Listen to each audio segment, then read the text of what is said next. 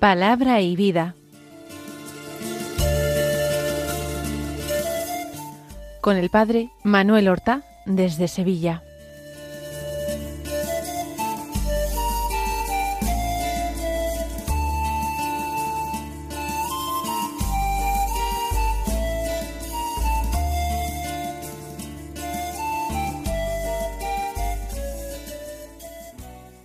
En el nombre del Padre y del Hijo y del Espíritu Santo. Amén. Alabados sean Jesús y María. Muy buenos días, queridos amigos, oyentes de Radio María y seguidores del programa Palabra y Vida. Hoy es el domingo primero de Cuaresma. Comenzamos la primera semana de Cuaresma, aunque ya hayamos vivido cuatro días previos el miércoles de ceniza, cuando comenzábamos, y luego el jueves, viernes y sábado posteriores a ceniza. Han sido ya una preparación. Nos hemos introducido en este tiempo. Y ahora viene el domingo, el día del Señor. El domingo no es un tiempo penitencial. He repetido muchas veces que el domingo es la Pascua de la semana. Sin embargo, aquí este domingo vamos a vivirlo de una manera particularmente sobria y recogida. ¿Por qué? Porque acompañamos al Señor al desierto. En el Evangelio precisamente se nos va a hablar del desierto de las tentaciones, al que Jesús se retira cuarenta días para ayunar y para orar para prepararse a su misión, para prepararse al desempeño de ese ministerio de Mesías de Israel. Pues si contemplamos a nuestro Señor en el desierto, nosotros no podemos entregarnos al lujo, a la comodidad. Vamos, por tanto, a moderar todo esto, que en nuestra vida es superfluo. Vamos a centrarnos en lo esencial. Si el Señor, que era Dios y hombre verdaderos, tuvo que retirarse al desierto para orar largamente y ayunar y encontrar así fuerza y luz para comenzar su vida pública, con más motivo nosotros necesitamos algo parecido. Vamos pues a comenzar por la lectura del corto Evangelio que se proclama en la misa de hoy.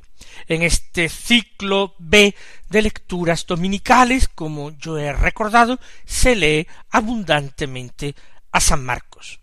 Del capítulo primero, los versículos doce al quince, que dicen así en aquel tiempo el Espíritu empujó a Jesús al desierto. Se quedó en el desierto cuarenta días, siendo tentado por Satanás, vivía con las fieras y los ángeles lo servían. Después de que Juan fue entregado, Jesús se marchó a Galilea a proclamar el Evangelio de Dios. Decía, se ha cumplido el tiempo y está cerca el reino de Dios. Convertíos y creed en el Evangelio. Son solamente cuatro versículos los que hemos escuchado, y sin embargo presentan dos situaciones, dos momentos distintos. El primero, el relato de la tentación de Jesús en el desierto. Es muy breve, nada que ver a la narración de los evangelistas Mateo y Lucas, que detallan eh, las tentaciones, las tres tentaciones que el Señor sufrió en el desierto y conservan sus palabras rechazando a Satanás. En este Evangelio, de una manera muy sucinta, se dice lo que ocurrió, que el Señor se quedó cuarenta días allí en el desierto y que fue tentado. En la segunda parte de este texto que hemos escuchado, se nos narra el comienzo de la vida pública de Jesús, su primera predicación, con las circunstancias de esta predicación. Y hay una indicación temporal de cuándo comenzó el Señor su vida pública, después de que Juan fue entregado. Vamos a comentar estos pocos versículos tratando de extraer de ellos materia para nuestra meditación, para nuestra oración, para nuestra vivencia cuaresmal. Lo primero que quizás nos llame la atención en el texto que hemos escuchado es que el protagonista invisible de esto que acontece es el Espíritu. Se refiere el evangelista al Espíritu de Dios, al Espíritu Santo. Nosotros en nuestra traducción al español escribimos esta palabra espíritu, neuma, en mayúsculas, para que no haya confusión ninguna. Es el Espíritu Santo el que empuja a Jesús al desierto. El verbo empujar implica una acción más o menos violenta y que normalmente se produce desde el exterior. Uno es empujado desde fuera. Si este eh, impulso es interior, pues podríamos hablar de que el Espíritu atrajo a Jesús al desierto, más que lo empujó. Aquí se trata de mostrar que Jesús es el enviado de Dios, es el Hijo obedientísimo del Padre, es el hombre totalmente y perfectamente espiritual, y que por tanto es el Espíritu el que marca sus pasos y el que está detrás de todas y cada una de sus decisiones. El Espíritu empuja a Jesús al desierto, porque ningún hombre normal querría marcharse al desierto, a vivir en soledad, a vivir en semejante pobreza. Se trata de una motivación interior, una motivación espiritual. Todo esto es por algo y para algo. Dios lo quiere porque tiene planes previstos, preparados para su Mesías. El Espíritu empuja a Jesús a este ámbito hostil, inhóspito que es el desierto, y nos muestra que también nosotros, en nuestra vida, nosotros no podemos dejarnos llevar simplemente por lo que resulta apetecible o cómodo, o por lo que es usual en todos los hombres. Dios se complace en ocasiones llevándonos por senderos sorprendentes, difíciles. Dios tiene también sus planes con nosotros. Él quiere tallarnos como una roca que es dura, pero que al tacto de sus manos se vuelve blanda como la arcilla. Así quiere Dios tratarnos. Y Jesús, empujado por el Espíritu, en el desierto se queda cuarenta días, lo cual expresa un tiempo, un tiempo prolongado, un tiempo pleno, un tiempo en el que se pueden hacer muchas cosas, se pueden vivir muchas experiencias. Cuarenta días es tiempo para todo. Lo mismo que cuarenta años es esa cifra cuarenta de plenitud lo que da la clave. Esos cuarenta días Jesús ora y ayuna, pero el evangelista San Marcos no lo dice expresamente. No habla para nada de la oración de Jesús. No habla para nada de su ayuno. No contaminemos el Evangelio de San Marcos con lo que hemos leído en San Mateo o en San Lucas. Allí en el desierto Jesús es tentado por Satanás. ¿Fue expresamente al desierto para eso? Tal vez es lo que San Marcos pretende que creamos. El Señor va a buscar a la fiera en su guarida. y la guarida propia del terrible enemigo del ser humano, de Satanás, es el desierto. Porque Satanás es la criatura más solitaria que existe. Es quien ha querido cortar todo vínculo, no ha querido sujetarse a Dios, no ha querido sujetarse a ninguna otra criatura, incluso por voluntad de Dios. Es la soberbia en estado puro, ese orgullo que conduce a la soledad, al individualismo más completo. Por eso el Señor allá va al desierto, a convertir el desierto en paraíso con su sola presencia, y allí derrotar a Satanás.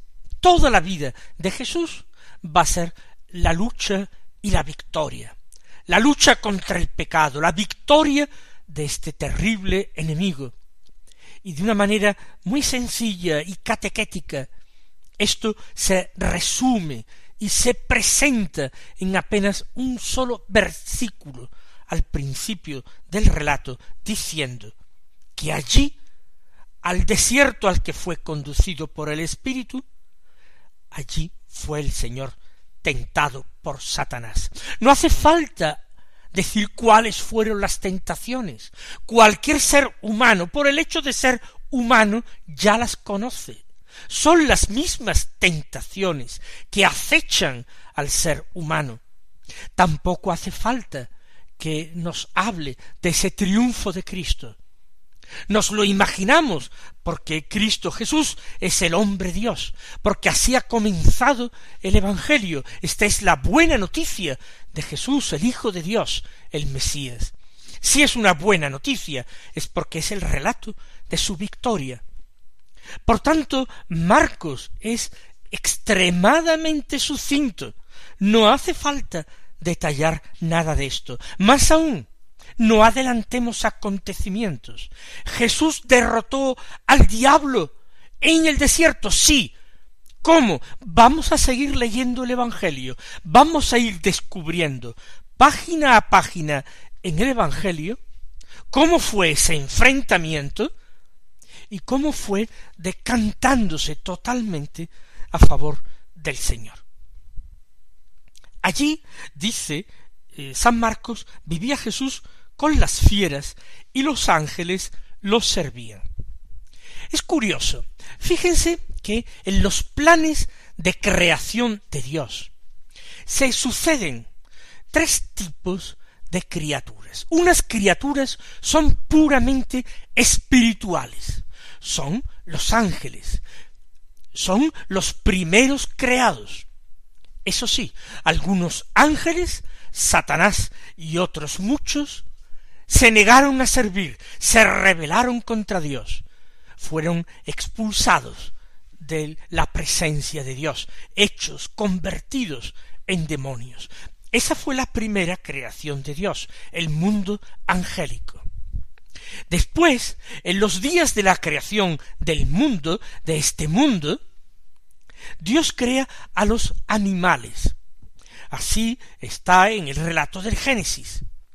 Los animales son creados como criaturas animadas, pero carentes de un principio espiritual como las criaturas angélicas.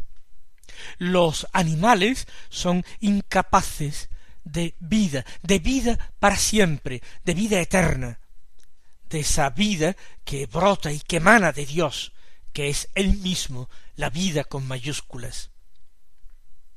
Y en último lugar, Dios crea al hombre, al ser humano, semejante a los ángeles, en su capacidad de Dios, en su alma inmortal, destinada a la vida, a la dicha, a la luz, al conocimiento, a la verdad, pero también con un elemento material, corpóreo, que lo hace semejante a los animales, que lo hace en apariencia exterior, visible, sensible, semejante a un animal. Así, de hecho, Muchos científicos que no tienen espíritu así clasifican al hombre como un animal, o según aquella definición clásica y simplista, un animal racional, es decir, un animal dotado de razón, pero mucho más que de razón, dotado de alma inmortal. Así pues, Jesús, el hombre perfecto, el hombre nuevo, Jesús que es el nuevo Adán, que va a decirle con toda su vida un sí a Dios, va a hacerse hijo y aprender sufriendo a obedecer. Jesús vive entre unas y otras criaturas, ángeles y animales, fieras, son llamadas aquí. Pero, y esto es interesantísimo, los ángeles sirven a Jesús, sirven a este hombre nuevo en quien descubren los planes maravillosos del amor de Dios, de la misericordia de Dios, que ha decidido hacer redención del género humano. Los ángeles sirven a Jesús y los ángeles son dados a nosotros como compañeros, como amigos. Son dados también como guardianes y custodios. Son dados como buenos consejeros que nos acompañan, nos ayudan en el camino hacia el cielo. Los ángeles también nos sirven a nosotros, no porque el ser servidor sea ser algo inferior al quien es servido. El servicio en la lógica de Dios, en la lógica del Evangelio, es señorío. Y Jesús, el Señor, vino a dar testimonio de todo esto, echándose a los pies de sus apóstoles y sirviéndoles de la manera más humilde que cabía imaginar, lavándoles los pies. Ahí están ya también significados, simbolizados en el desierto los ángeles. Los ángeles están allí donde un hombre está. Pero están también los animales, las fieras. De las fieras no se dice que atacaran a Jesús. Tampoco se dice que los sirvieran, sino que él vivía con las fieras. Allí está, de hecho, en el libro del Génesis, Dios, después de crear al ser humano, le presenta y le ofrece todas las otras criaturas para que domine sobre ellas, para que señoree sobre ellas. Por eso las fieras están allí, viven con Jesús, y aunque no se dice que le sirvan, están puestas allí han sido creadas por Dios para el hombre. Aquí tenemos en el desierto ya en germen dibujada el plan de Dios y la historia de la salvación. Está Satanás, pero sabemos que Satanás va a ser vencido, va a ser expulsado hasta de los eh, lugares más recónditos, porque todo es llenado por el amor de Dios, a todos los lugares llega la salvación de Dios. Vamos nosotros a dar gracias al Señor por esta gran verdad, narrada de una manera tan sencilla y catequética. Vamos a darle gracias al Señor, porque el Espíritu también nos empuja y nos impulsa a nosotros para que vivamos una santa cuaresma, para que nos despojemos un poquito de lo accesorio y vayamos al corazón de las cosas. Demos gracias al Señor por los ángeles, nuestros compañeros, amigos y guardianes que nos sirven por amor, siendo por naturaleza superiores a nosotros. Vamos a darle gracias al Señor por todo el resto de la creación simbolizado en aquellas fieras que vivían, que convivían con Jesús. Todo esto es el ámbito en el que el Señor quiere que se desarrolle nuestra vida. Este es el escenario de la historia de nuestra salvación.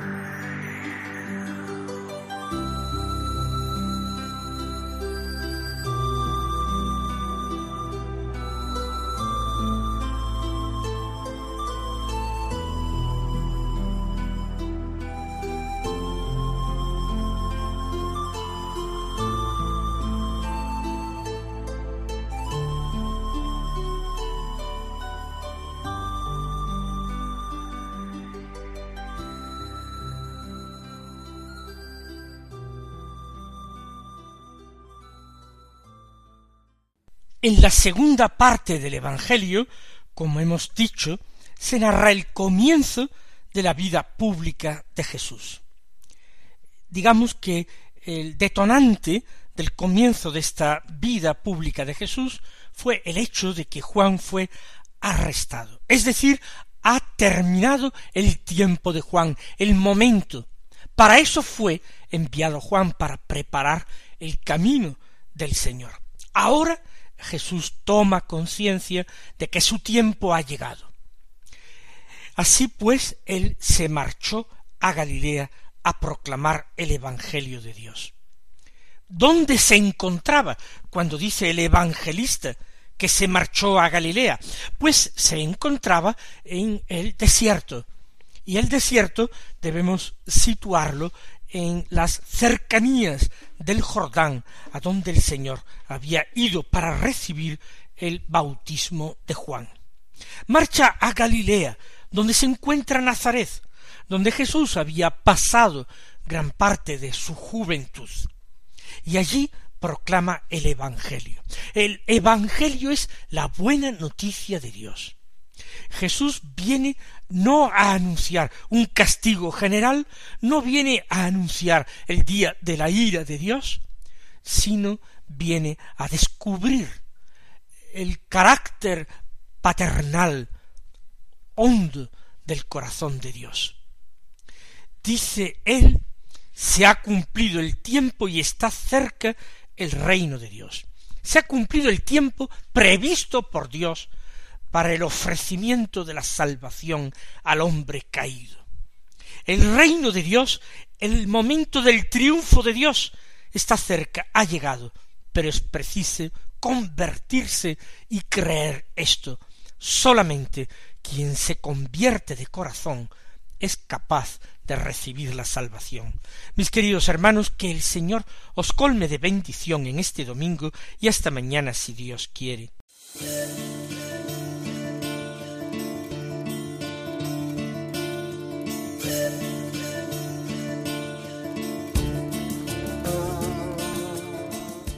Han escuchado en Radio María Palabra y Vida, un programa que dirige el Padre Manuel Horta.